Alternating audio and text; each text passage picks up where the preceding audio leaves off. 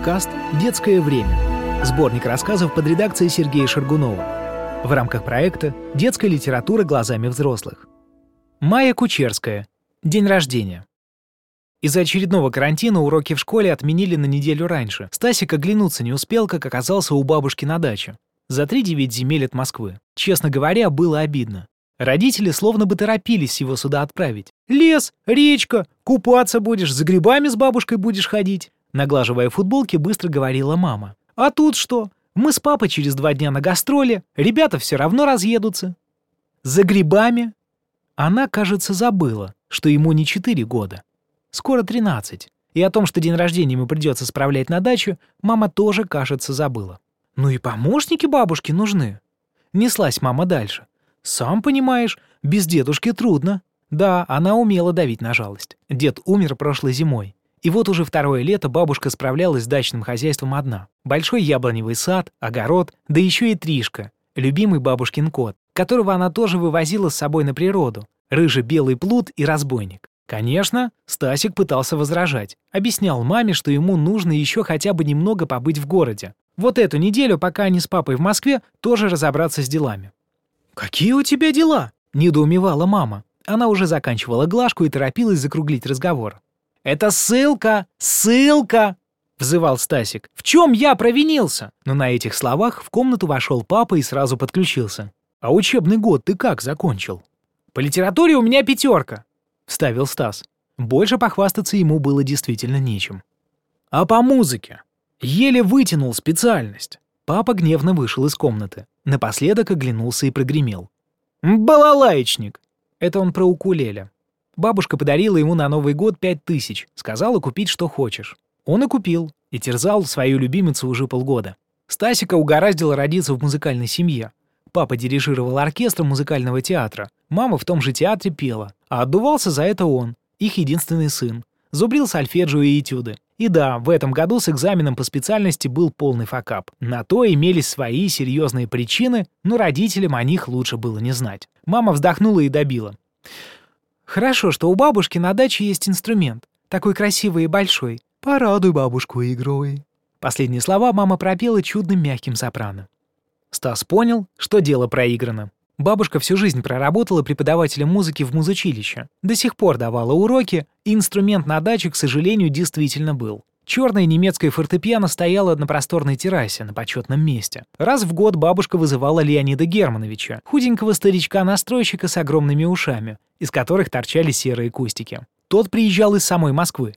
Полтора часа ехал на электричке, снимал свой коричневый пиджак и, оставшись в рубашке в мелкую клеточку, раскрывал пахнущий пылью струнный зев и долго колдовал над инструментом. Брал октавы, что-то напевал. А затем целую вечность пил с Анной Даниловной чай с пряниками. Вспоминал каких-то общих знакомых музыкантов и концерты столетней давности. Объяснить родителям, почему ехать на дачу прямо сейчас невозможно, Стасик все равно бы не смог. В музыкалку пришла новенькая, Юлька Виницкая. Зеленоглазая, длинноногая, Зайдя своим прыгучим шагом в класс по музграмоте, она так же легко и словно невзначай зашла в его сердце. Тайно. Стас даже сделал несколько фотографий этой новенькой. А дома все смотрел. Смотрел в эти зеленые глаза с легким ореховым оттенком. На расплескавшиеся по плечам каштановые волосы, на смущенную улыбку. Кажется, она все-таки заметила в последний миг, что он ее фоткает. Готовиться к экзаменам в музыкалке Стасик не мог. Мог только щипать струны своей гитарки и вечера напролет петь все песни подряд.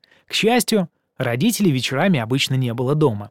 Случайно выяснилось, что Юлька живет в трех остановках от него, и как-то раз они вышли из школы вместе. Стасик шагал рядом, попросил ее скрипку в черном футляре, и Юлька отдала без вопросов. А он всю дорогу травил актерские байки. Родители рассказывали их постоянно. Любимая папина про Онегина, в которого здорово выстрелил Ленский, Онегин от неожиданности упал. Ленский в ужасе спел «Убит», а секундант задумчиво ему ответил «Убит, да не тот». Имела успех и среди Юльки. Она смеялась до слез так же легко и просто, как все, что делала. Уже перед самыми экзаменами он решился и позвал ее в парк культуры. Покататься на электросамокатах, кинул нервную строчку в Телеграм, она согласилась. Ну как согласилась? Давай на следующей неделе после экзамена. Но его ссылали на дачу. Старый деревянный дом дышал запахами сушеных трав и цветов. Венички этих трав бабушка развешивала повсюду, а на террасе на столе, покрытом голубой скатертью, стоял свежий букет сирени в любимой бабушкиной синей вазе. Бабушка приехала сюда месяц назад. Свои яблоньки и цветы Анна Даниловна любила, кажется, даже больше Чайковского и Стравинского. После смерти мужа огород она почти забросила. Оставила полторы грядки с клубникой и огурцами, но с яблонями и цветочками возилась по-прежнему. Худенькая, невысокого роста, но все еще очень быстрая и проворная Анна Даниловна с самого утра шла в сад. Что-то рыхлила, полола, подрезала веточки. Утомившись, шла в любимую, еще дедушкой поставленную беседку, густо заплетенную жимолостью и виноградом, садилась за деревянный стол, выкуривала десертную. Она курила с молодых лет и погружалась в очередной роман. Бабушка обожала классику, глубоко чтила Льва Толстого и Бальзака. Знала их, кажется, наизусть, но все равно постоянно перечитывала. Однако прослаивала великих детективчиками. Детективы ей исправно поставляла любимая невестка, мама Стасика. Дочитав очередную книжечку с мягкой цветной обложкой, бабушка относила ее в старенький, кем-то выброшенный и навсегда задержавшийся здесь, неподалеку от помойки, кухонный шкафчик. Дачники устроили местный буккроссинг. Стасика бабушка не трогала. Она вообще стала намного молчаливее, чем раньше, только вечером просила помочь с поливкой. Дни стояли жаркие, и Стасик честно таскал воду в те части сада, куда не дотягивался колодезный шланг. Вечером бабушка садилась за пианино и музицировала. Пен, Грик, Чайковский, мелодии лились просторным потоком. И однажды Стасик не выдержал. Подсел и начал подыгрывать на укулеле. Бабушка не возражала и даже улыбнулась благосклонно, когда ему удавались сложные переборы. Так и пошло. Они начали играть вместе, и что-то новое словно бы стало рождаться в их отношениях. Кажется, бабушка перестала считать его маленьким. Несколько раз она даже произнесла задумчиво. «Очень недорно». Изредка Анна Даниловна подсказывала ему нужную тональность и аккорд, и Стасик всякий раз удивлялся. Звучало действительно гораздо лучше. Тришка их концерты недолюбливал и при первых же аккордах недовольно мяукал и ускользал в сад. Но это вечерами, а днем? Что было делать днем? Учитывая, что интернет отсутствовал, точнее, почти не ловил, чтобы добыть ЛТЕ, нужно было пойти к реке, подняться на пригорок у сосны и ждать. Но и сеть не приносила добрых вестей. Юлька в ответ на его горестное сообщение о спешном отъезде просто промолчала. В отчаянии он записал под укулельный аккомпанемент пачка сигарет и отправил ей файл. Просто так. Мама говорила, у него приятный голос. Файл грузился целую вечность. Наконец уполз, но вот уже третий день висел непрочитанный. Не видела? Или просто не стала открывать? Сердце его было разбито. В понедельник заехала мама. У нее был краткий промежуток между гастролями. Даже съездили с ней в ближайший городок, сходили в кино. Но мульт был совсем детский. Про мальчика-русалку, хотя лет пять назад ему бы, наверное, понравилось. Купить нормальный модем не смогли. В одном месте было закрыто, в другом стояла длиннющая очередь, а мама торопилась в Москву. То есть вообще без шансов. В следующий раз она обещала приехать только через две недели. Значит, и все это время он обречен был куковать без сети. Со скуки Стасик взялся даже за 20 тысяч лье под водой Жюль Верна. В бабушкином книжном шкафу стояло его черно-коричневое собрание сочинений. Но двигался еле-еле. Из прошлогодних товарищей тоже пока так никто и не проявился. Женька сообщил в ВК, что отправляется в лошадиный лагерь. Мишкин дом вообще стоял беззвучный, даже бабушка его не приехала. И в ВК Мишка не выходил с прошлого года. А Леху его тетка пообещала к середине июня. На дороге колготились только какие-то мелкие девчонки и совсем уж малышня. Из доступных мальчиков обнаружился только Игорек по прозвищу Герыч. Хотя и он был малявка, переходил в четвертый класс. Лишь от безмерной скуки Стас согласился покататься с ним на великах. Вот и сегодня они исколесили весь поселок. Два раза доехали до шоссе и, наконец, присели отдохнуть на их любимой полянке за воротами. Здесь стояла почерневшая от времени самодельная лавка. Обычно их теплая компания жгла тут костер, но сейчас они были одни. Железные кони их стояли рядом, прислонившись к двум юным осинкам. «А к нам сегодня Андрюха приезжает, мой двоюродный», — похвастался Герыч. «Он знаешь кто?» «Ну?» — лениво отозвался Стас. «Ориентолог!» «Кто?» — улыбнулся Стас. «Ну, птиц изучает», — засмущался Герыч. «И фотографирует иногда, если редкий вид сфотать. Если редкий вид сфотать, кучу денег получить можно». «А, орнитолог», — протянул Стасик. «И что он тут делать будет?» «Не знаю, он сказал, благодатные места, много видов должно быть. Давно уже не приезжал. Он на птицах этих повернут своих вообще чудной. Хотя папка считает, он гений. Ладно, го на речку. Я дома должен спросить. Стасик вспомнил, что Герыча отпускать на речку боялись. В прошлом году он ухитрился чуть не утонуть. И где? на студенке, где самое глубокое место по пояс. Но Игорек неудачно спикировал с тарзанки, ударился о воду, нахлебался, еле откачали. Сейчас вода была еще холодная, Течение быстрое, и прогревалась река пока неторопливо, несмотря на начинавшуюся жару. Пускаться на велосипеде к речке было неудобно, она располагалась под обрывом, так что все равно нужно было сначала зайти домой, да и плавки захватить. Но Герыча все равно не пустили. Видимо, компания Стасика была сочтена ненадежной, до речки они так и не дошли.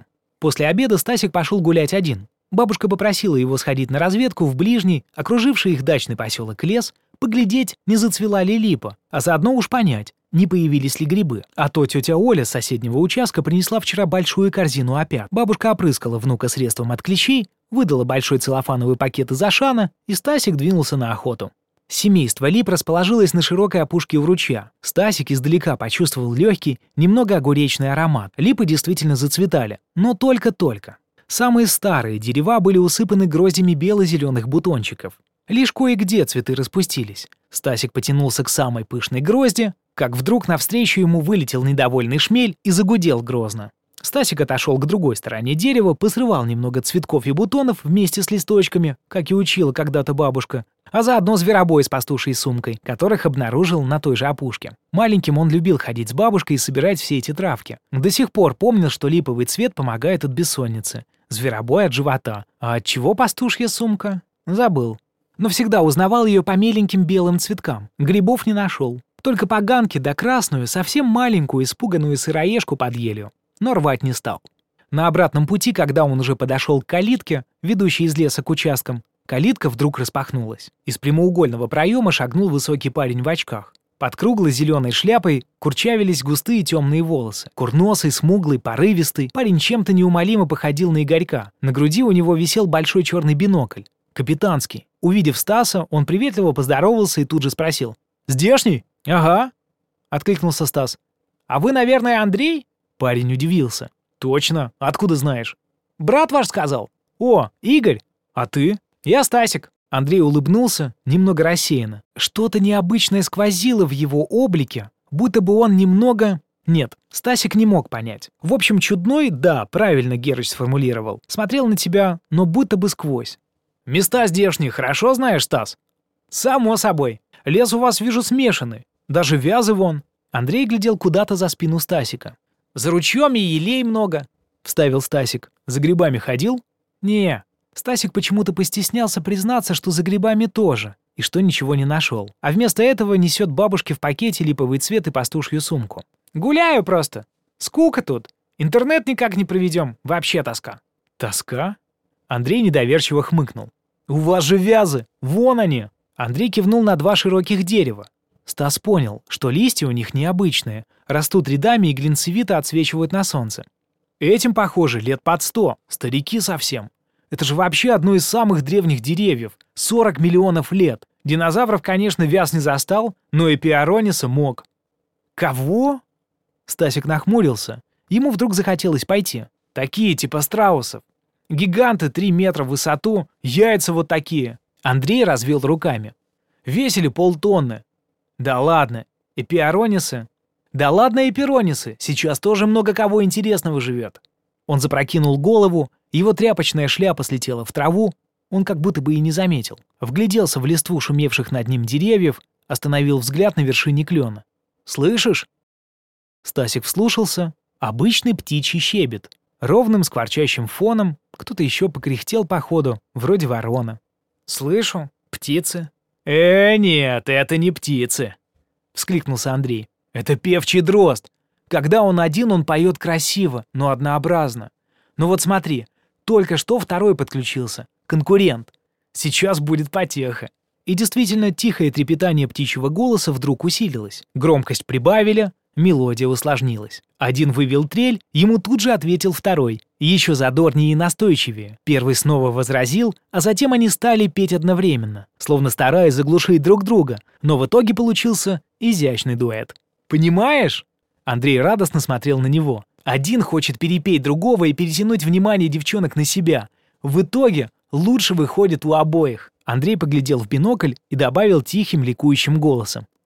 «Вот он! Гляди на клен! Наверху, там, где просвет!» Стасик долго смотрел на свежую зелень клена, вглядывался в подсвеченные солнцем крупные квадратные листья, но ничего не видел. Внезапно одна ветвь еле заметно качнулась, и за листом обнаружилась птичка. Чем-то она смахивала на воробья, только не такая круглая. Оливковая спинка, светло-желтая грудка в темных запятых. Это и был дрозд. Он мелко двигал головкой и пел. Второго дрозда видно не было. «Волшебники», — непонятно проговорил Андрей. «Ага», не слишком уверенно откликнулся Стасик. Андрей строго посмотрел на него. «Там на речке еще ласточки», — произнес Стасик, словно оправдываясь.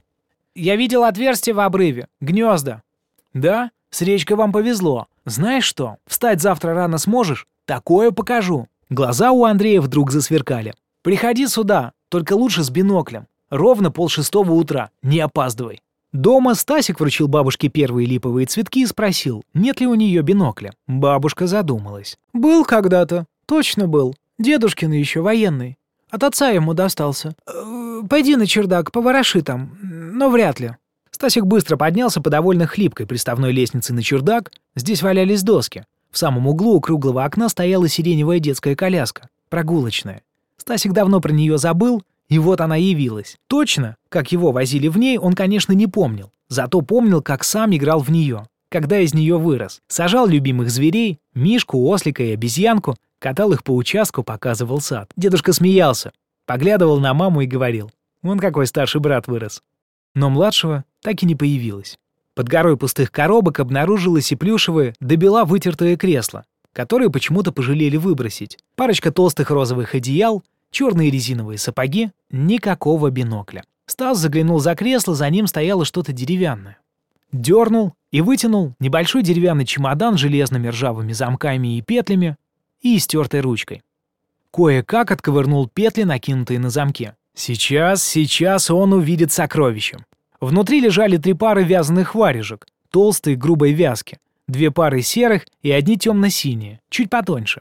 Стасик засунул в синюю ладонь великоват. Рядом в прозрачном целлофановом пакете были аккуратно уложены толстые шерстяные серые носки и шарф. Все вещи были на удивление крепкие, новые, ручной вязки. Под варежками и носками спрятался небольшой тряпочный мешочек, завязанный на белой завязочке, набитый мелкими твердыми кубиками. Сбоку на дне улеглась и плоская занная фляжка. Последний трофей. Стасик отвинтил крышку, в фляжке плескалась какая-то жидкость. Пахло знакомо, похоже на больницу. Стасик начал укладывать все обратно и понял, что в серой варежке лежит что-то твердое. Вытряхнул наружу. Бинокль! Белый, маленький, с золотыми каемочками, такие выдавали в театре. Стасик понес находки бабушке. По кухне стелился чудный аромат. Бабушка как раз заканчивала печем на ужин на ладушке. «Бабушка, я клад нашел!» Анна Даниловна выключила газ, вымыла руки, осторожно вынула варежки, носки, развязала тряпочный мешочек, высыпала на стол темно-коричневые кубики. «Знаешь, что это? Сухари. Кусочки окаменевшего хлеба. А в фляжке?» Бабушка открутила крышку, понюхала. «Спирт.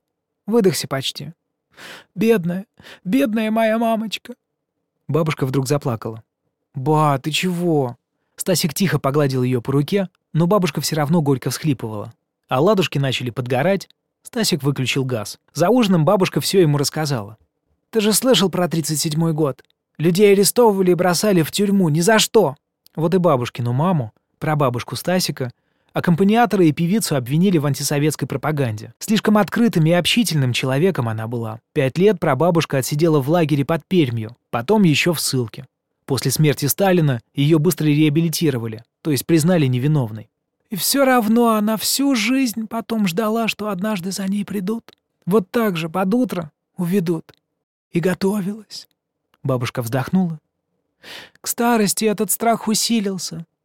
Мама все время сушила сухари и прятала их повсюду. Вот и чемоданчик стоял наготове. Стасик слушал и не знал, что думать. А фляжка зачем? Спирт. Главная валюта. Но почему столько варежек? Руки, музыкант. Берегла руки. А бинокль? Вот бинокль непонятно. Специально по твоему заказу. Анна Даниловна грустно улыбнулась. Оперу она, конечно, любила, но, может быть, тоже готовила на обмен. А может, с ним связана какая-то история? Как теперь узнать? Стасик рассказал бабушке, что завтра отправляется в утреннюю экспедицию с Андреем, и что бинокль ему понадобился, чтобы изучать птиц.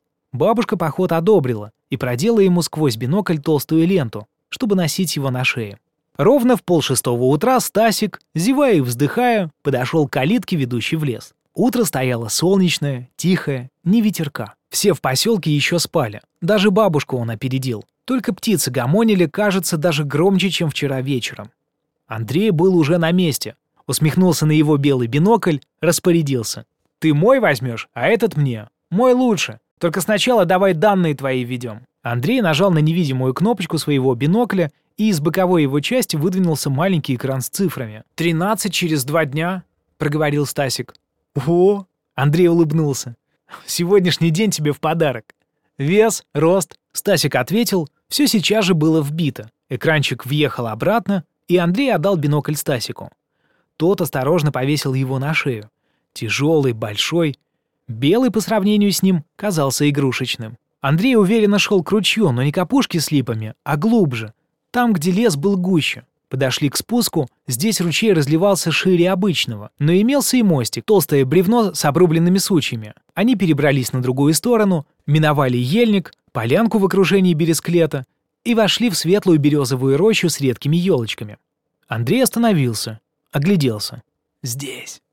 Глянул на него своим непонятным взглядом, чуть заметно подмигнул. «Готов?» Стасик кивнул. «Время раннее, особенное, а тут вообще непростое место. Пол вечера вчера искал, вот обнаружил». «Особенное?» «Ну да». Андрей поглядел на него сквозь очки. Идеальное сочетание широты, долготы света, высоты деревьев, уровня влажности и скорости ветра. Скоро сам все поймешь. А теперь правила безопасности. Запоминай. Первое. Бинокль держи наоборот. Второе. Что бы ты ни увидел, молчи. Переживай про себя. Никаких вопросов. Третье. Никому никогда не рассказывай о том, что увидишь. Рано. Стасик сглотнул, кивнул и послушно перевернул бинокль. Вчера Андрей держал бинокль нормально, и увеличение было хорошее. «Смотри!» Стасик придвинул бинокль глазам, на мгновение все, как и положено, удалилось. Андрюха в зеленой шляпе стал маленьким, с белым биноклем у глаз. «Три, два, один!» — отсчитывал Андрей. «Поск!» В тот же миг лес стремительно начал приближаться и на глазах менять цвет. Теперь белые деревья словно показывали через фильтры Инстаграма. И чья-то невидимая рука эти фильтры меняла один за другим. Светлее, яснее, ярче, еще ярче. И вот уже поросль берез, юная низкая елочка, рябиновый куст словно помолодели. Приоделись. Листва, белые стволы, ветви мягко засветились изнутри, будто в каждом дереве поселилось невидимое солнце. И трава стала нежно-изумрудной, а скромные лютики, ромашки загорелись желтыми, белыми, розовыми огоньками. Андрей тихо подвинул его бинокль выше, что-то произнес. Стасик не разобрал, он глядел. Небо, в густой синеве скользят птицы. Все спешат, но всех так четко видно. И дальше, дальше, много раз потом он думал, что же случилось в следующее мгновение, но так никогда и не смог понять. Глядя в бинокль, он ясно видел, кто именно здесь летает и куда летит. Словно отдернули вверх прозрачную завесу, и он прозрел. Вот черная стрижиха торопится с белым сачочком наперевес. Носится зигзагами, ловит в сачок мух. Тут же кидает их в микроскопическую желтую сумочку на плече. А из сумки торчат крылышки, ножки. Обед птенцам. Пестрый дятел, нахлобучив от солнца красную шапочку, что-то упрямо чинит забивает молотком тоненькие гвоздики, взводит чудесный лесной дворец до неба. Кукушка тяжело летит с авоськой наперевес, в авоське нежно-голубое пестрое яйцо, влетает в раскидистые ветви березы и вот уже возвращается налегке. Авоська пуста. Забросила драгоценный груз в чужое гнездо. Хозяйственный зяблик в голубой бейсболке тащит огромный кусок мха, укрепляет гнездо. Воракушка с орденом на груди. Белой звездочкой на синей манишке. Наградили совсем недавно. Так и трещит. Хвастается. Потрещит, потрещит, встряхнется и взлетает. Расправляет крылья и хвост. Все увидели, все полюбовались.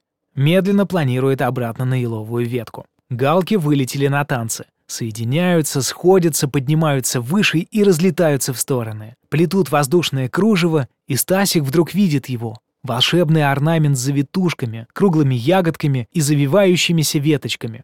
Пеночки вовсе точат ножики. Скоро будут готовить обед. Фьють, фьють. Смоляной скворец щелкает рыжим клювиком, отбивая крылышками ритм. Горлицы сидят на молодом дубке рядышком. Поцеловались, да так ласково. Стасик смотрит во все глаза. Андрей тихо называет ему птиц. Сойка, мухоловка, пищуха, чечевица, лазаревка, воробей. Ах, вот почему все понятно. Это Андрей говорит ему, кто здесь кто. Вдруг одна горлица слетела, подхватила мушку, и вот уже несет обратно, кладет любимому в клюв. Сорока распушила перья и вещает. Неужели читает лекцию о пользе блестящих предметов?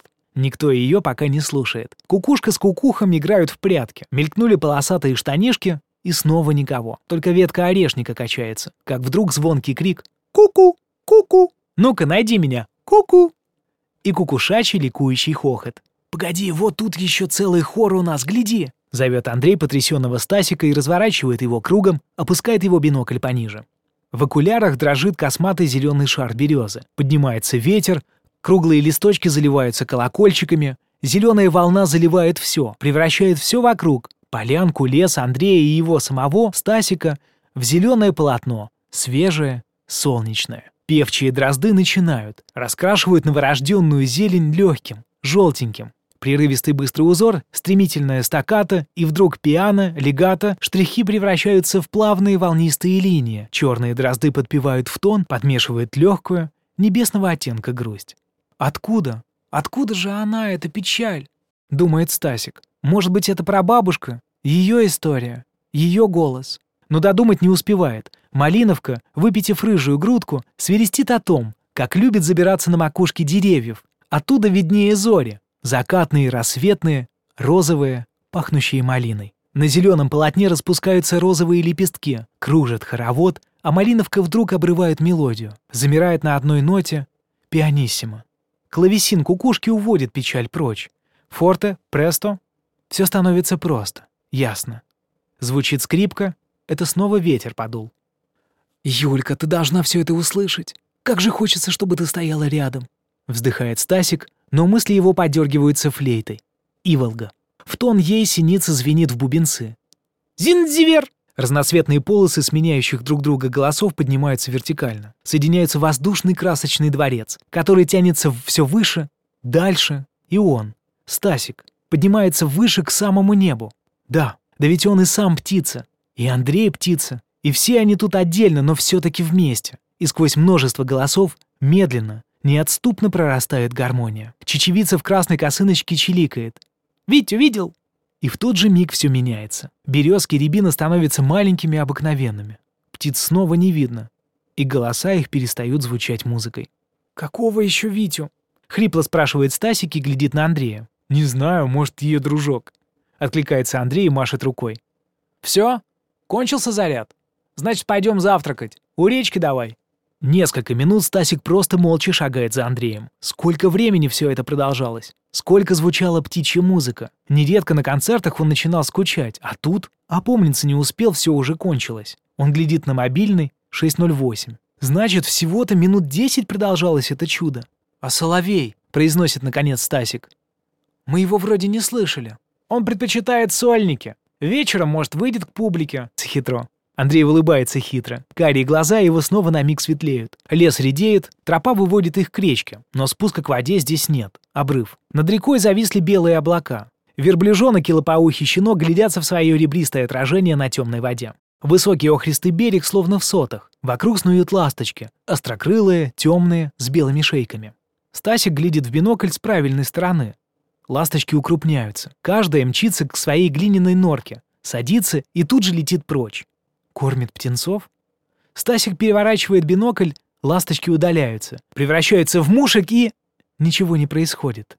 Все как обычно. И все-таки не совсем.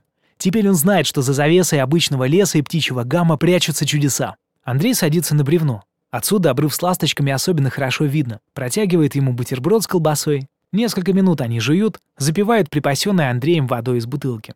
«Слушай, что это было? Я спал?» Спрашивает, наконец, Стасик. Может, и спал. Без удивления откликается Андрей. В нашей лаборатории много интересного делается. Осваиваем новые технологии. С лингвистами в тесной связке работаем. С программистами и музыкантами. Вот придумали программу по распознаванию птичьих звуков. Скоро начнем на человеческий переводить. Только длительность одной сессии пока короткая совсем. Пять минут примерно. На ласточек вот уже не хватило. Но знаешь... Андрей замялся. «Скажи, Стасик даже жевать перестал. Если честно, каждый в итоге видит и слышит свое. И то, что видел ты, я не увижу. И что слышал. пока система адаптируется под каждого слушателя и показывает ему то, что особенно важно ему. Если можешь, расскажи поподробнее, что ты увидел, что различил. Я диктофон включу, ты не против? Стасик не возражает и подробно рассказывает все, что заметил сегодня. Всех птиц, которых разглядел. Договорив, он вдруг догадывается. Получается, мне именно хор был важен? И что все пределя? Наверное. Андрей пожал плечами и усмехнулся. Он уже поднимался. Да, да пора. Бабушка, наверное, заждалась. Слушай, а, а вечером ты выйдешь? Андрей задумался. Вряд ли. Надо кое-что отправить из сегодняшних снимков и отчет написать. А завтра? Завтра я уезжаю. В экспедицию пора. В Калининградскую область поедем птиц изучать. Там коллеги наши на Куршской косе.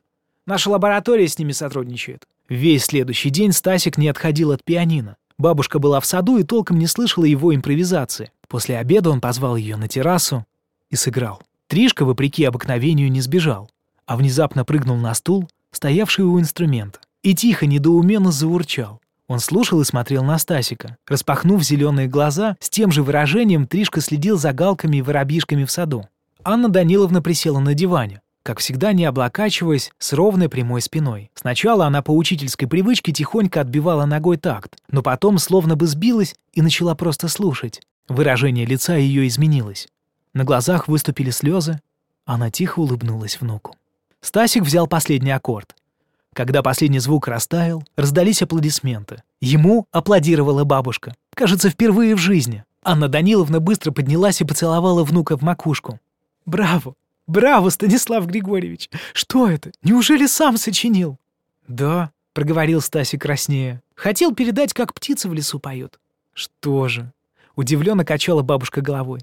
«Получилось. И превосходно. Все идеи необычные, очень оригинальные. Рамо, он птичью пьеску написал. Даем иногда в седьмом классе. По сравнению с твоей пьесой. Мальчишка. Вивальди, как ты знаешь, во временах года тоже имитировал птичьи трели. Но и он делал это совсем иначе. Римский Корсаков вообще был орнитологом. Писал Снегурочку по следам своих прогулок в лесу и считал, что птицы лучшие наши учителя. «Ну вот», — перебил ее Стасик, — «все уже, оказывается, давным-давно придумали». Ему хотелось плакать. «Придумали. Но другое. Ты сочинил что-то очень свое. Слышу тут и твою грусть по кому-то, и томление, и восторг. Тришка-то недаром заслушался». Кот, услышав свое имя, немедленно спружинил на пол и начал тереться о ноги Анны Даниловны. «Ты?» — бабушка на миг задумалась. «Не хочешь заняться композицией? Они в исполнители тебя тянут, а тебе, понятно, скучно. Но сочинять, сочинять — это твое!» Бабушка тряхнула головой. Мама моя в юности сочиняла. И сонаты, и вальсы, и вот такие же прелюдии. Вот он, композиторский ген. Я уже и не надеялась. В саду защелкал соловей. Тришка сейчас же спружинил на пол и побежал в сад, а соловей уже булькал, свистел, полоскал горлышком, трещал и рассыпался мелкими бусинками. Чин-пиу, чин-пиу, иу-иу, плюх, пин-пин-пин, и-и-и, чирик, рррр. Анна Даниловна вышла на крыльцо, посмотрела в золотистое вечереющее небо, на красные и желтые розы у самого дома, на косматые розовые пионы, нежно-фиолетовые ирисы и разноцветные флоксы. Ради такого не грехи в неурочную. Улыбнулась внуку бабушка, закурила и выпустила в небо стайку прозрачных лиловых колечек. Вечером Стасик отправился на любимый пригорок сосной. Воздух оцерел, ласточки летали совсем низко. Явно близился дождик, долгожданный. За эти дни все уже устали от жары. Интернет поймался сразу же. Юлька была в сети. Сочинил музыку в твою честь. Шлю запись. Написал и решительно нажал «Отправить». Ответ пришел через 10 минут. Я послушала. Стасик, ты гений. Поедем кататься, как вернешься. С наступающим. У тебя ведь завтра? Следующим прилетел стикер. Навстречу ему мчалась голубая птичка. В клювике она зажала большое красное сердце.